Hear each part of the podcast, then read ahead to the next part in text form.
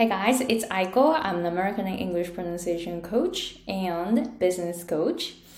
Uh, so, in this video, I will talk about the difference between first and fast, as some of my clients asked me to explain the difference. So, uh, so before I dive into today's topic, uh, 今えー、発音のグループコーチングをやっているので、今2名のみ募集しています。でそんなにあのこう大人数の生徒さんをこう募集するっていうことはないんですね。現在、えー、私のグループコーチングを受けてくださっているのは2名。えー、そしてあの私のコーチ、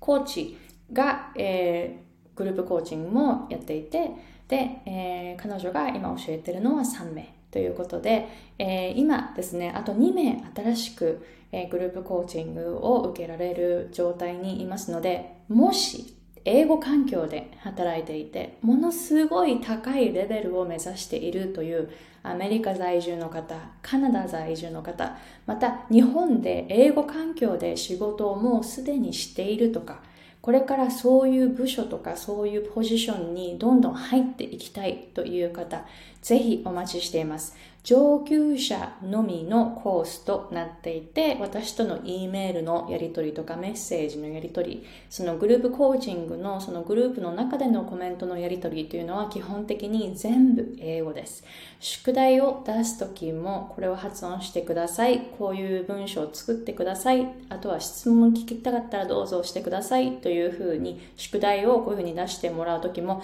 全部英語。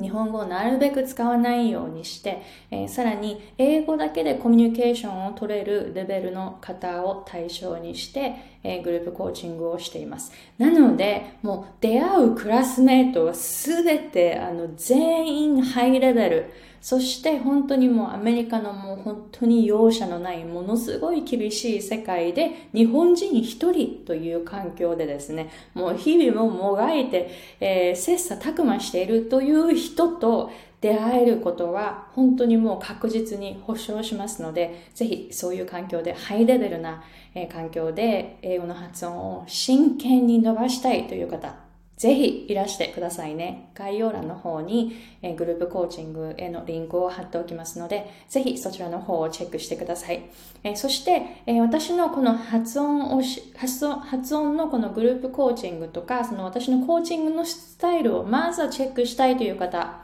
無料のワークショップ動画を用意しています。このワークショップ動画の中では、日本語日本語のこういう、こういう声から英語らしいとても強いえー、空気、振動、エネルギーのある声に行くにはどうしたらいいか。この3つのコンセプトにフォーカスして、えー、ワークショップをしている動画がありますので、ぜひそちらの方をまずは無料でチェックしてみてください。えー、サインアップしてから12日間のみ、えー、見れる動画になっていますので、ぜひサインアップしたら必ず12日間のうちにその動画をチェックしてくださいね。Okay, so today's topic is about the difference between first and fast グループコーチングの中のクライアントさんからの質問です first の発音と fast の発音何が違うのかまずは聞き取れない。その違いが聞き取れないし、やっぱり発音もできていない。ということで、あの、私も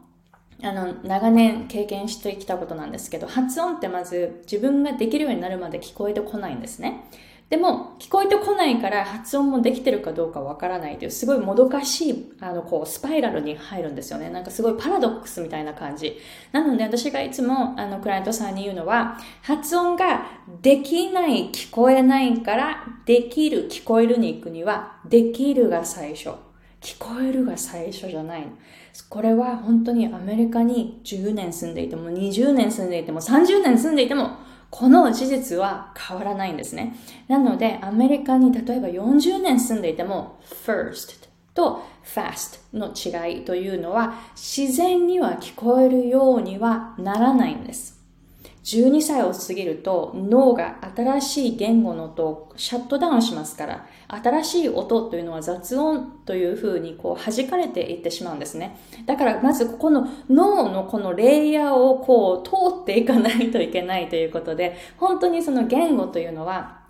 大人になってから学ぶと本当にその音という観点でもものすごく難しいんですね。なので、やっぱりそのアメリカに何年いても、カナダに何年いても、この違いは自分ができるようになって音の違いが認識できるようになるまでは聞こえてこない。こういうもどかしい状態をあの皆さん通っていくと思います。で、私のクライアントさんもそういう状況で、えー、質問してくださったんですけれども、まずは R と R が入っていないという単語のこの大きな違いがあります。で、じゃあ R のとどういうふうにまずはあのこう捉えたらいいかというと R って舌がちょっとこう緊張した音なんですね。なのでなんかこう空気がふわーって出てくるんじゃなくてなんかこうこの緊張した下のところでなんかこう、ふわふわふわ わかります？ちょっとこう、停滞して出てくるんですよ。だから音がすごいこう、こもったような音になる。こういう感じです。うー、うー。なんかすんなり出てこないで、なんか力がグッて入った感じの、うー、うーっていう感じですよね。この同じ舌の形をして、もし力を抜いたとしたら、こういう音になります。うんうんううううう下の力を抜くとうううこもった音消えますよね。なので、下の位置っていうのは関係なくて、下の力の入り具合、入り具合、そして空気がどのくらい強く出ているか、その強く出た空気が振動をどれくらいするかによって、この R の音っていうのが入ってるか入ってないかっていう風になっていくんですね。この辺、細かいことはグループコーチングの中で、本当に細かいことをチェックし